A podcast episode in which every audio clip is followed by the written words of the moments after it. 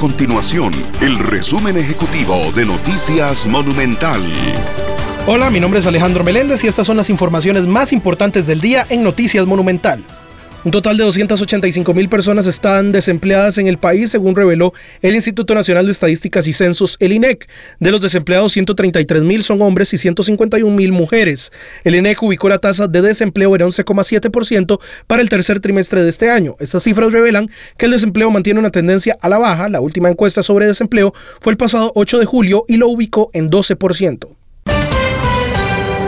La Corporación Arrocera Nacional con Arroz lamentó los decretos firmados por el gobierno este miércoles que pretenden reducir los aranceles de importación del arroz.